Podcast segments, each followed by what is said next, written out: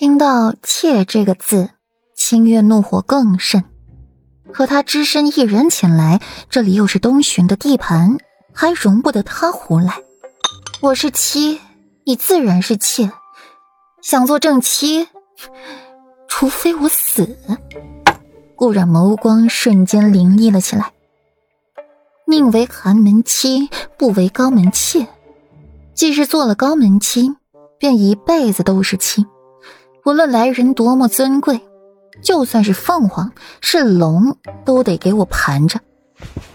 啊，我忘了，清月公主就是想做妾，都是没有这个资格的。顾然念着手腕上的碧玉珠子，潋滟多姿的凤眸此刻闪着冷冽的光。清月是个记仇的，这几日要小心了。左长安眼睁睁的看着顾然把清月气走。气走之后，才想起让顾阮收敛，并且小心着心愿。你看我怕吗？顾阮浑不在意，云淡风轻的回了一句：“不怕。”相比之下，胆子还特别大。胆子能不大吗？就刚才那些三夫四世、血液不纯、做妾的话，就连皇帝向漠河君上提起的时候，都是说的极其隐晦。霍锦衣、霍秋他们深知是这么个理，却也不好说的如此直白。偏偏顾然把这一层微薄的窗户纸给捅破了，说的话又直又狠，半点不顾及清月的脸面。待到清月走了，营帐外的人也散去了，云儿这才掀开了帘子进来。哼，我的胆子一向大。顾然冷笑一声，暗想着，裴玉的桃花不是一般的旺盛。天不早了，你慢慢养伤吧。顾然起身准备走，霍尊身边的小侍风源便带了好些上好的药来。于是左长安毫无意外的接受到了顾然戏谑的眼神，白了他一眼，语气不耐烦的赶人。只是微微粉红色的耳垂出卖了自己。什么是口是心非？今日可算是领教了。这话说完，左长安的白皙的脸颊也升起了一抹红晕。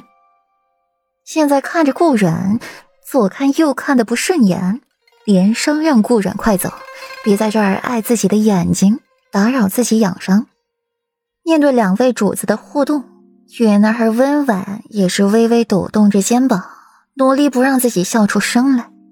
顾然走之后，左长安才恢复正常，看着那些伤药，心底五味杂陈。世子妃，您别太在意清月公主的话。温婉犹豫了一会儿，替着裴玉说话：“别紧张，我还是明是非的，不会胡乱给裴玉扣帽子的。”顾阮摇摇头，这四问一直都是向着裴玉的，唯一向着自己的桔梗，因为日夜颠倒的缘故，被自己留在了七云轩。顾阮叹一口气，暗想着，等这个狩猎回去后，一定把桔梗这坏毛病给纠正过来。顾阮觉得自己就是换了一个地方无所事事而已，唯一的好友还扭伤了脚，缠绵床榻。搞得顾阮更加的闲了，与旁人他又没什么好说的，正想回营帐，又恰好遇见了顾老夫人。于情于理，顾阮都得上去问候一番。老夫人，最近可安好？顾阮面带笑容的迎上去，看到顾河，也只是轻轻的点头。好，冉冉，祖母最近很好，你怎么样了？和裴世子还好吗？听说刚才清月公主去找了你，她有没有把你怎么样？顾老夫人看到顾阮的态度，心底愈发的满意了。孙女一切都好。顾阮一切实话说，毕竟清月真没把自己怎么样。